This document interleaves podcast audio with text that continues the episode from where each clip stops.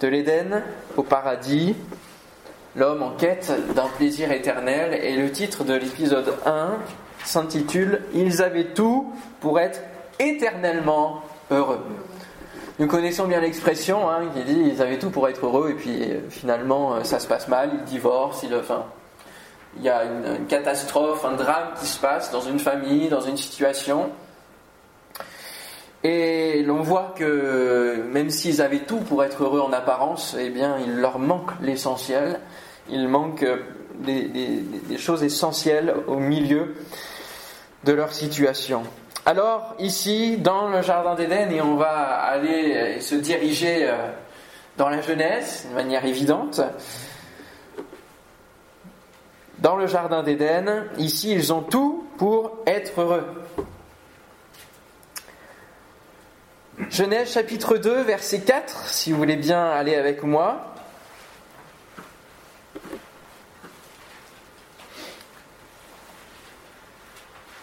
Il y a à partir de ce verset une reprise un petit peu de, euh, de la création. Hein. On a deux, deux récits qui euh, euh, s'entremêlent. Et donc au verset 4, il est dit, voici les origines des cieux et de la terre quand ils furent créés. Lorsque l'Éternel Dieu fit une terre et des cieux, aucun arbuste des champs n'était encore sur la terre, et aucune herbe des champs ne germait encore car l'Éternel Dieu n'avait pas fait pleuvoir sur la terre, et il n'y avait point d'homme pour cultiver le sol. Mais une vapeur s'éleva de la terre et arrosa toute la surface du sol. L'Éternel Dieu forma l'homme de la poussière de la terre, il souffla dans ses narines un souffle de vie, et l'homme devint un être vivant. Puis l'Éternel Dieu planta un jardin en Éden, du côté de l'Orient, et il y mit l'homme qu'il avait formé. L'Éternel Dieu fit pousser du sol des arbres de toute espèce, agréables à voir et bons à manger, et l'arbre de la vie au milieu du jardin, et l'arbre de la connaissance du bien et du mal. Un fleuve sortait d'Éden pour arroser le jardin, et de là il se divisait en quatre bras. Le nom du premier est Pichon, celui, c'est celui qui entoure tout le pays de Avila où se trouve l'or. L'or de ce pays est pur, on y trouve aussi le délium et la pierre d'onyx. Le nom du second fleuve est Guillon. C'est celui qui entoure tout le pays euh, de Couche. Le nom du troisième est Idékel, c'est celui qui coule à l'orient de la Syrie. Le quatrième fleuve, le plus connu pour nous, c'est l'Euphrate. L'Éternel Dieu prit l'homme et le plaça dans le jardin d'Éden pour le cultiver et pour le garder. L'Éternel Dieu donna cet ordre à l'homme, tu pourras manger de tous les arbres du jardin, mais tu ne mangeras pas de l'arbre de la connaissance du bien et du mal, car le jour où tu en mangeras, tu mourras. Amen. Faites bien de relire de temps en temps hein, ce qui s'est passé au tout début. J'aimerais commencer par aborder la bonté de Dieu envers les hommes. Tout dans la création, et on n'a pas lu, c'est le, sujet du chapitre premier, euh, se termine par Dieu dit que cela était bon. Cela est bon. La bonté et la beauté de ce que Dieu fait. Il fit des arbres bons à manger. Et il a créé tout ce monde juste pour l'homme. Éden signifie plaisir, délice. Si on imagine quelque peu, cela devait être extraordinaire. Euh, même les plus beaux jardins actuels, hein, on, met quand même l'emphase sur le fait de retrouver des espaces naturels, de protection, etc. Même les plus beaux actuels même euh, la, fameuse légende des jardins suspendus de Babylone ne sont rien comparé à ce que Dieu avait créé en Éden. Il y a véritablement une différence entre l'ensemble de la terre et puis ce jardin particulièrement euh, qui est créé, qui nous est décrit ici, un cadre idyllique. Nous ne pouvons pas dire pourquoi Dieu a, souhaité créer les hommes euh, au-delà d'une relation souhaitée avec eux. Qu'est-ce qui a poussé Dieu à vouloir créer les êtres humains? Ce n'est pas là l'important quelque part. L'important, c'est de voir justement la bienveillance de ce Dieu créateur. Nombre de légendes, de mythologies, de récits de science-fiction racontent toujours un côté manipulateur de Dieu, hein, du créateur.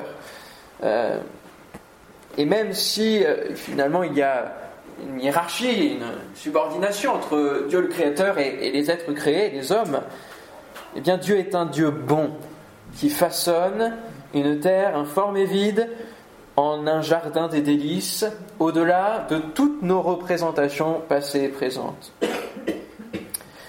Anthony, dont je vous parlais il y a quelques minutes, euh, vous savez que c'est quand même dans, dans, la banlieue parisienne, donc il n'y a pas beaucoup de jardins, il n'y a pas beaucoup d'espace pour les espaces verts, même si on a le parc de Sceaux à côté, il est très très ordonné, très, très entretenu.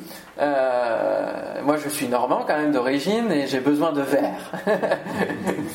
et le Seigneur savait cette aspiration-là et, je crois beaucoup à la promesse euh, du psaume qui dit Fais de l'Éternel tes délices et il te donnera ce que ton cœur désire.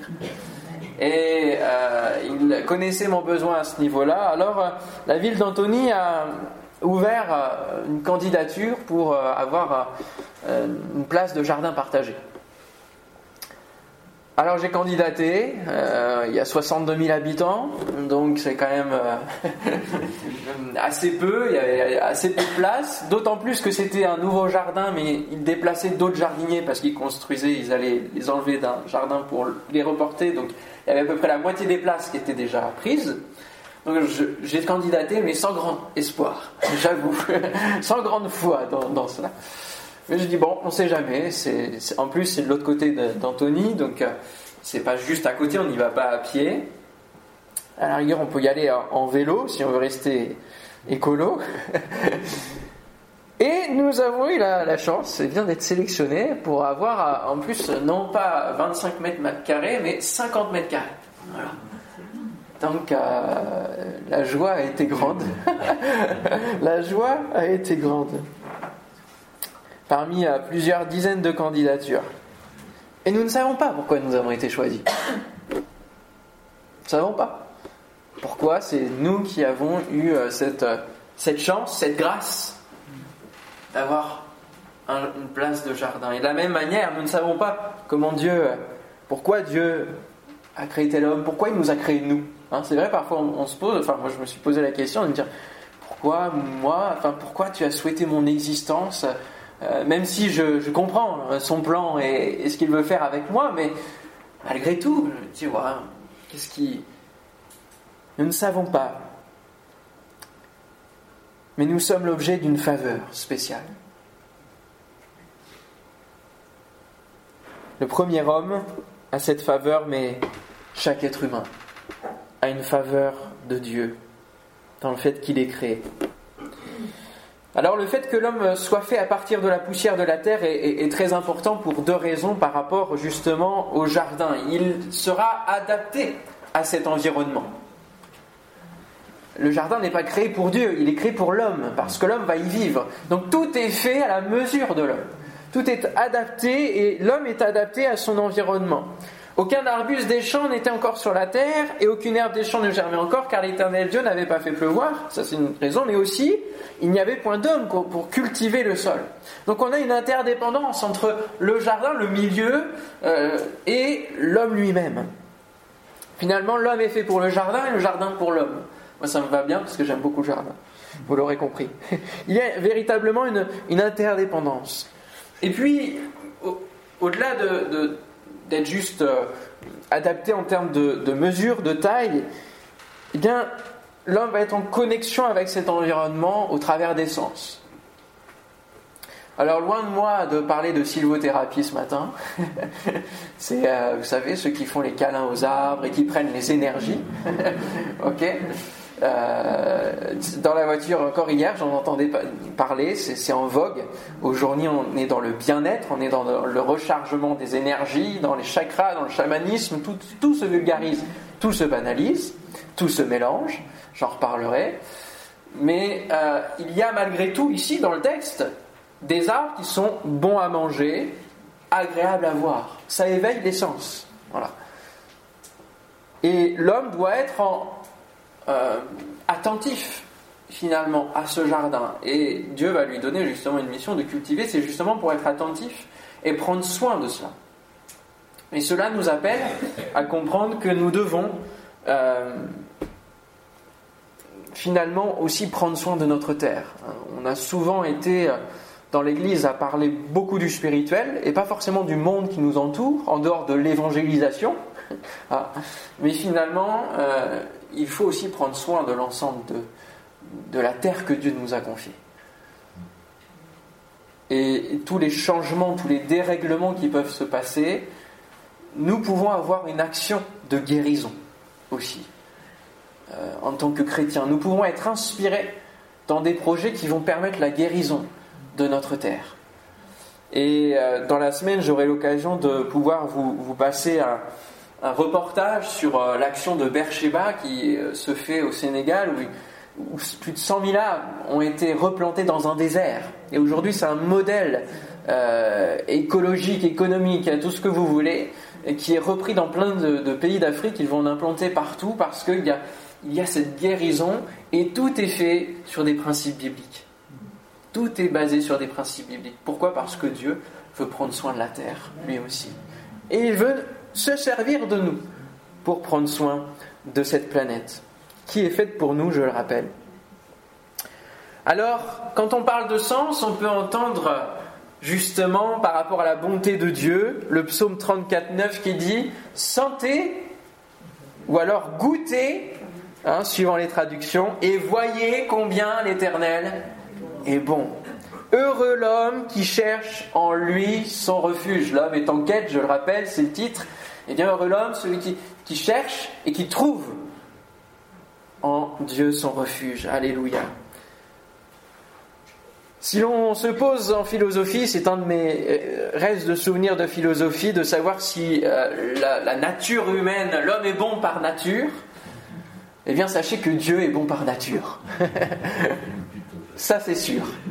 On peut se poser la question par rapport à l'être humain, euh, et les hommes se posent la question, mais toujours est-il que Dieu est bon par nature.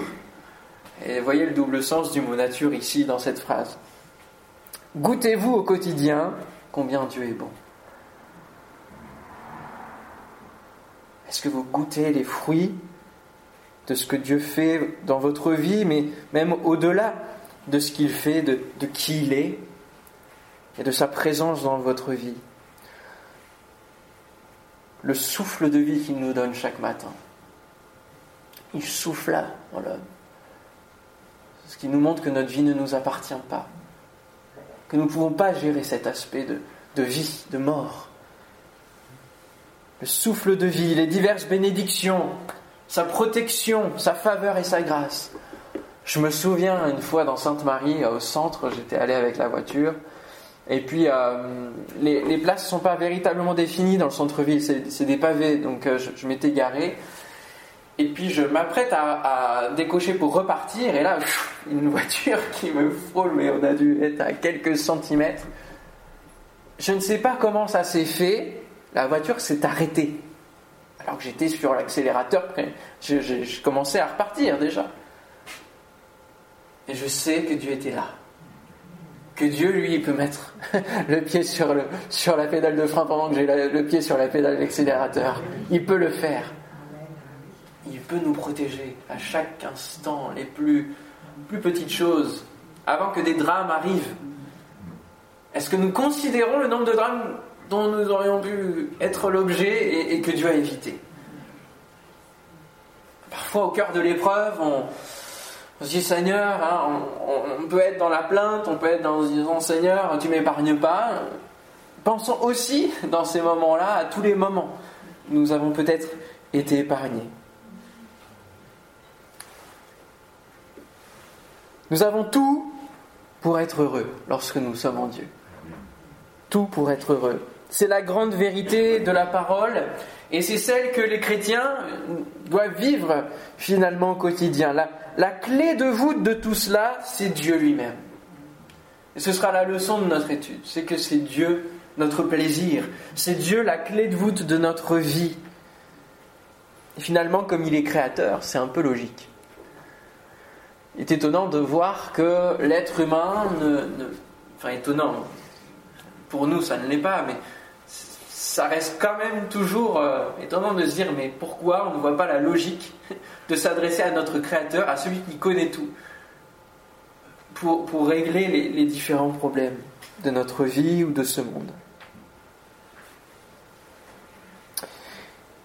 Quand on considère le jardin d'Éden, on voit qu'il y a un cadre ici. Le jardin d'Éden ne s'étendait pas sur toute la planète. Nous voyons une description bien précise de quatre fleuves et dont un qui, euh, qui est encore euh, aujourd'hui. Et euh, j'aimerais juste, alors je sais pas comment, ah oui, c'est resté comme ça. Je sais pas si je fais ça. Voilà. Hop, du coup, faut pas que j'agrandisse. Tac, tac. Voilà, alors j'ai pas eu le temps de trouver une carte meilleure que ça. J'ai pris une photo de Google Maps. Mais euh, on, est, on est quand même, quand on regarde le globe, on est au cœur quand même du, monde, on est dans un point euh, central, et, donc euh, le Frat, hein, il, il, descend comme ça. Et vous aviez plusieurs plusieurs fleuves là qui, existaient. Alors l'endroit, la superficie du jardin d'Éden, la Bible ne nous le dit pas. Mais plusieurs archéologues, vous savez qu'il y a des hommes qui aiment bien chercher, fouiller, estimer, mais euh, plusieurs quand même estiment que c'est pas alors ni aux Seychelles ni euh, sur une île quelconque, c'est véritablement dans, dans, ce, dans, dans cet endroit-là, dans cet univers-là. On est entre euh, l'Iran actuel, euh, voilà, le, haut l'Iran, Azerbaïdjan, etc. Et euh, un archéologue a, vu qu'au travers des noms des, endroits, etc., ça pouvait correspondre à, un certain nom. Bon, je passe, c'est pas là l'important, mais il y a un cadre. C'était un endroit précis sur la planète. Et finalement, pour être heureux, il y a un cadre. Pour que nous puissions être heureux dans cette vie, il y a un cadre un cadre bien défini. Et pour que je puisse profiter de mon jardin partagé à Anthony, il y a des règles. Je ne peux pas faire n'importe quoi. Je ne peux pas euh, mettre une serre, construire un, immeuble, par exemple. Euh, vous voyez, je ne peux pas amener du mobilier, je ne peux pas installer une table. Ça, c'est pas permis. Parce qu'il euh, y a des règles bien définies. C'est le cadre qui permet que nous puissions jouir de ce qui nous est confié. Il y a la délimitation des 50 mètres carrés en tant que tel. Je ne vais pas déborder sur mon voisin. Le jardin d'Éden était un lieu spécial. C'est un endroit délimité, cadré, comme un jardin bien ordonné. C'est le cadre physique. Alors ça devait être bien plus grand que mes 50 mètres carrés, je pense. Mais ils étaient que deux à l'époque. Ça devait leur suffire. Et ils sont appelés à le partager, bien sûr, avec leur descendance. Ce territoire était sûrement immense, implanté au cœur de, la Mésopotamie à venir, hein. de, cet endroit qui, que l'on appelle le berceau du monde, que l'on appelle le croissant fertile, de cet endroit qui a connu tant et tant d'histoires, qui concerne le peuple de Dieu, qui concerne euh, même les monts Ararat avec euh, Noé. Il y a tellement de choses qui se sont passées partout ici. Donc ce n'est pas anodin que nous retrouvions dès la base Éden déjà dans cet endroit. Le règlement de ce que l'on peut faire ou de ce que l'on ne peut pas faire. Pour l'Éden, euh, il y a assez peu de règles. Pour moi, je devais lire trois pages, signer euh, ces trois pages-là et les renvoyer. Parce que, euh, en fait, il y a tellement de gens qui font des tas de trucs qu'ils n'ont pas le droit de faire qu'il faut toujours noter qu'on n'a pas le droit de faire. Mais là, la règle est assez simple pour le jardin d'Éden. Une seule règle. Ne pas manger de l'arbre de la connaissance du bien et du mal. Comparé aux règles qui suivront, et qu'on peut lire dans les prochains livres du Pentateuque, euh, c'est assez simple malgré tout. C'est un cadre plus euh, relationnelle que fonctionnelle, finalement, cette euh, imposition de la part du Seigneur. Puisqu'il veut garder un état de relation où tout se passe bien avec l'homme. Où l'homme est heureux et où Dieu est heureux et où les deux sont en connexion parfaite. Et où il y a, comme je le disais hier, cette expression de joie, de plaisir partagé.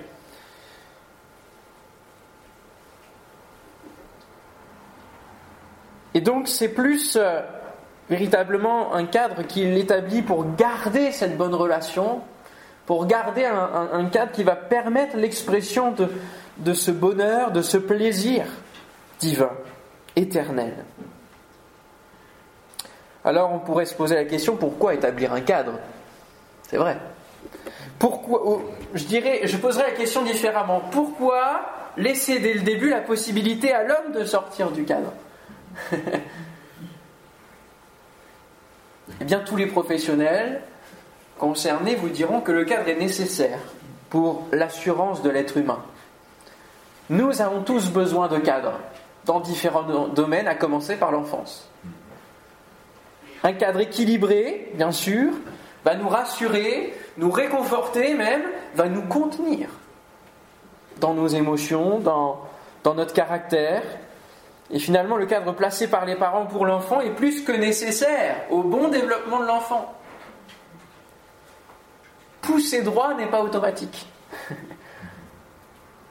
L'aide du cadre, la tâche du tuteur va permettre à la jeune pousse d'aller droit, d'aller vers la hauteur.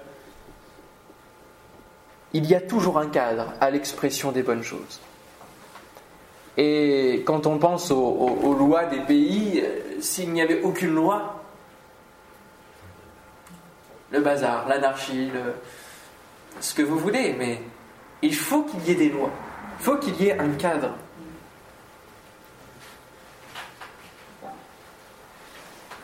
Surtout lorsque les bonnes choses sont menacées par les mauvaises. Et finalement, la menace présente est la désobéissance possible de l'homme. Mais l'homme n'est pas là pour rien faire. Il n'est pas là juste pour se prélasser. Et justement, Dieu va lui donner une mission pour que ce cadre soit préservé. Et cette mission tient en deux verbes. Allez-y, dites-le moi un petit peu. Oui, cultiver et garder. Deux verbes. L'éternel Dieu prit l'homme et le plaça dans le jardin d'Éden pour le cultiver et pour le garder. Voici la mission de l'être humain préserver cet espace naturel tel qu'il est, mais aussi le faire fructifier. Oui, parce que Dieu a toujours désiré faire participer l'homme à son œuvre. Alléluia. Ça fait écho à chacun d'entre nous dans ce qu'il veut nous faire participer à des œuvres qu'il a préparées d'avance. On l'a lu pendant la Sainte Seine et on le lira demain puisque le titre ce sera prendre un peu de hauteur. Donc, les lieux célestes, ça nous parlera. Il le fera dans toute l'histoire de l'humanité avec des hommes et des femmes qui vont se lever pour lui. Alors, pour moi, amoureux du jardin, je peux vraiment m'imaginer là-bas en train de cultiver. S'il m'avait donné juste cette mission-là, cultiver, garder le jardin,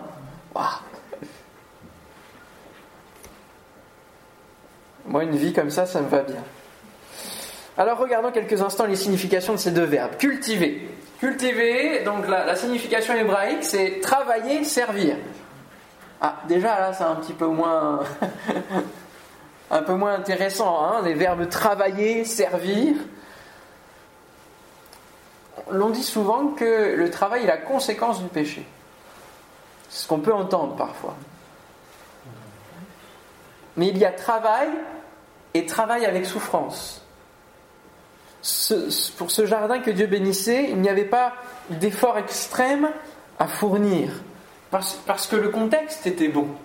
La terre était fertile, ça, poussait de manière très facile. Il n'y avait pas d'effort à fournir pour que la terre soit retournée, que les cailloux soient enlevés, que, qu'il n'avait pas besoin d'être arrosé, tout était arrosé, tout était béni par Dieu qu'il n'y avait pas un effort. Le travail n'était pas un effort en tant que tel. Le fait de cultiver était assez simple. Mais lorsque le péché est venu, eh bien, c'est à la sueur du front que l'homme devra se nourrir sur une terre maudite. Donc une terre qui n'apportait plus du tout les mêmes bienfaits que euh, lorsque c'était avec Dieu. À Adam, il dira, Genèse 3, versets 17 à 19, le sol sera maudit à cause de toi. C'est à force de peine que tu en tireras ta nourriture tous les jours de ta vie. Il te produira des épines et des ronces, et tu mangeras de l'herbe des champs. C'est à la sueur de ton visage que tu mangeras du pain. Ah, c'est quand même pas le même contexte, pas le même cadre là, pas le même territoire. Et puis à Cain, au chapitre 4, verset 12, quand tu cultiveras le sol, il ne te donnera plus sa richesse. En fait, au fur et à mesure du temps, là, dans les premiers chapitres, euh, de plus en plus le sol va être euh, de pire en pire en termes de qualité. Le mot de travail euh, deviendra très vite synonyme d'asservissement et même d'assujettissement. Et le mot, le mot cultiver en tant que tel, quand on le regarde dans la Bible, cette racine hébraïque véritablement devient le fait d'assujettir. Hein. Donc ça nous parle même de l'esclavage qu'il y aura en Égypte, etc. Abraham, il euh, dira, l'Éternel dit à Abraham, sache que tes descendants seront étrangers dans un pays qui ne sera point à eux, ils seront asservis et on les opprimera pendant 400 ans. C'est le même mot que cultiver, la base. Là, c'est asservir. Genèse 15, 13. Quel est ton service pour Dieu? Que cultives-tu pour lui aujourd'hui? Quels sont les fruits? Je vous laisse la question et je vais sur le mot garder. Garder ici signifie avoir la charge de tenir, protéger, veiller, c'est un mot que j'affectionne particulièrement, faire attention à, prendre soin. ça, voilà, ça englobe pas mal de, définitions euh, différentes. Et toutes ces significations sont fortes quand on connaît la suite. Combien Adam et Ève auraient dû vraiment prendre cette mission au sérieux et se dire non, je vais garder.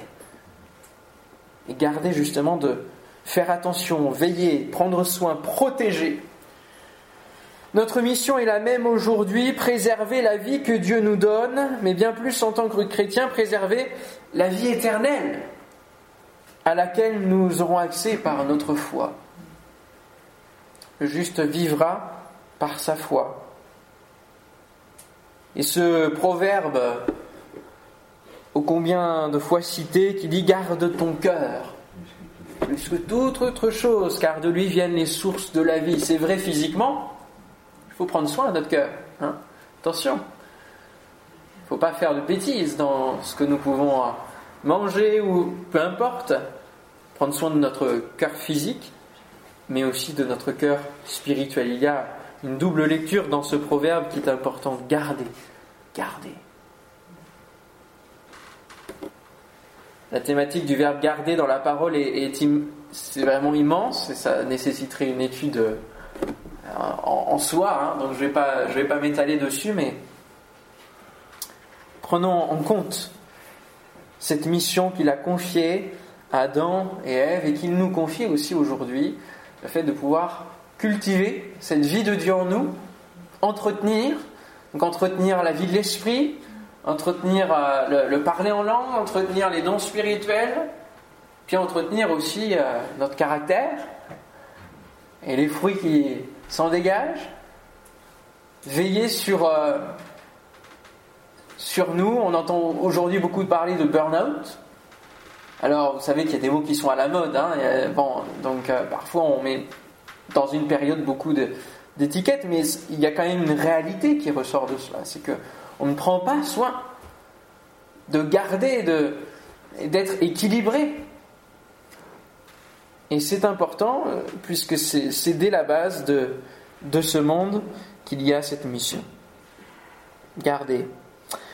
En conclusion, ils étaient dans le jardin des plaisirs, des délices, un cadre simple, une mission facile, une vie éternelle et, remplie de bonté, d'amour. Ils avaient tout pour être éternellement heureux. Nous sommes dans le temps de la grâce, libres en Jésus-Christ, libérés même de la condamnation, et nous avons tout pour vivre le bonheur avec Dieu. Mais on peut se rendre compte, et on va se rendre compte aussi avec la parole, que tout ça peut être mis à mal, peut euh, disparaître, non pas à cause de Dieu, mais à cause de nous, à cause de l'être humain. Nous pensons avoir tout ce qu'il faut pour être heureux, pensant souvent aux choses terrestres, hein, à acquérir les, choses terrestres pour l'éternité, mais aucun coffre-fort n'a suivi de corbillard jusqu'ici. Il manque l'essentiel, c'est la vie éternelle, et c'est pour cela que la quête va se faire. Dans l'esprit humain, qui dit plaisir dit liberté et donc affranchissement du cadre. Mais ce cadre est nécessaire. Et, finalement, l'obéissance et les sacrifices font partie de la vie chrétienne, mais ils sont les clés qui ouvrent le champ des possibles. On va rester dans le champ lexical, le champ des possibles de la bénédiction divine. Quoi de mieux que d'obéir un peu, que de sacrifier quelque, quelque chose futile pour recevoir les bienfaits divins.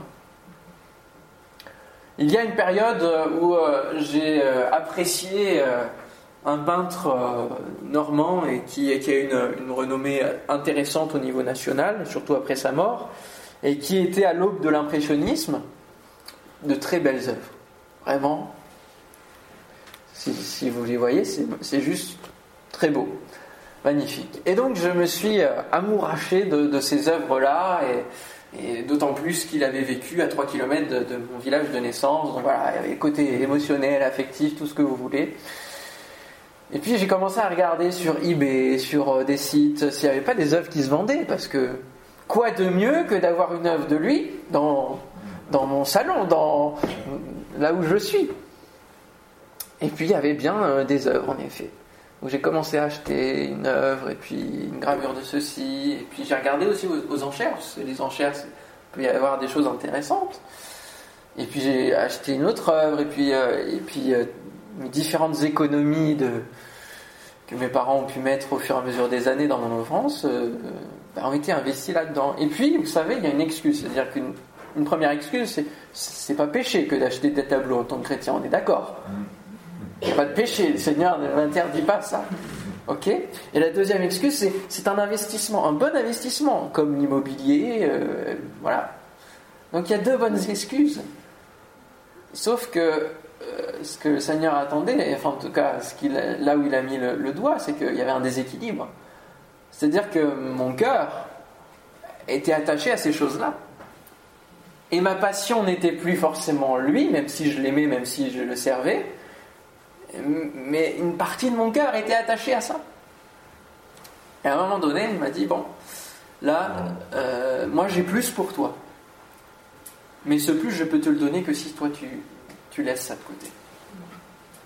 Ah Et là, votre cœur, il, il est travaillé. Hein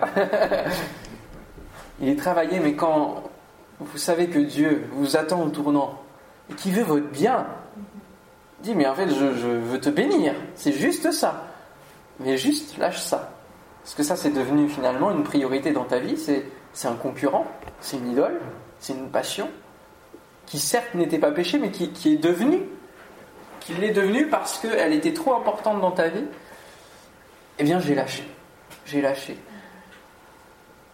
ce qui est intéressant, c'est qu'on est tellement attaché au bien que je me suis dit, oui, mais je vais les revendre. Parce que quand même, faut que je récupère. Attendez. Eh ben, j'ai jamais pu les vendre comme je les ai achetés. Et la preuve, c'est que, en plus, il y en a qui vont être donnés à une commune. Euh, comme ça, c'est vraiment un don, quoi. Ah. Le Seigneur, il dit, il y a plus pour toi. Et il nous dit ce matin, il nous dit peut-être, ça fait peut-être écho à des choses qui sont dans vos vies, euh, des passions, des choses qui, vous passez euh, le plus clair de votre temps, peut-être même dessus, vous passez des heures, ou vous dépensez peut-être des fortunes, ou peu importe. Et le Seigneur vous dit, j'ai plus pour toi que ces choses-là. Ces choses-là, tu ne les emporteras pas au paradis. comme le dit l'expression. Il y a plus.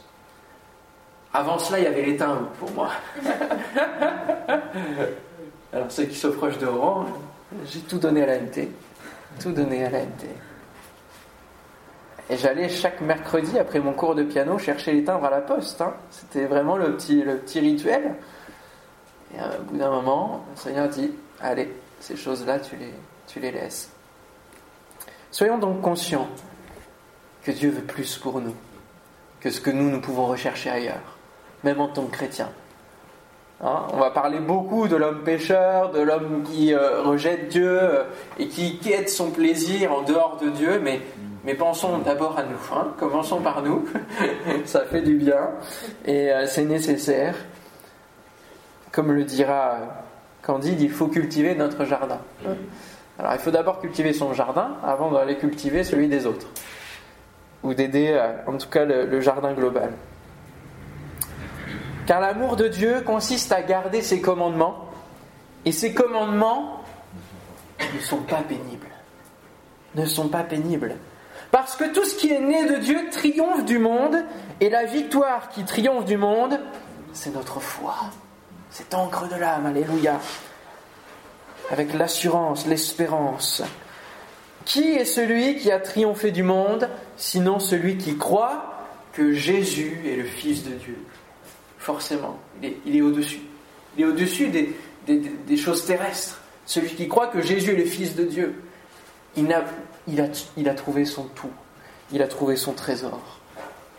Et un trésor qui euh, ne périt pas.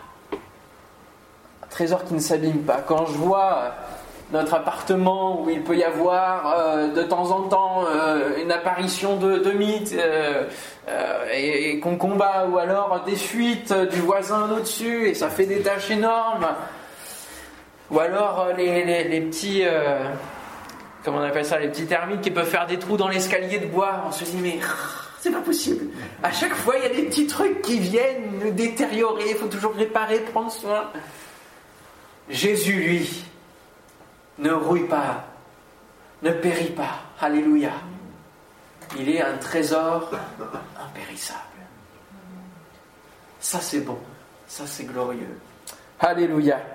On prie le Seigneur ensemble et on considère que nous avons tout pour être heureux.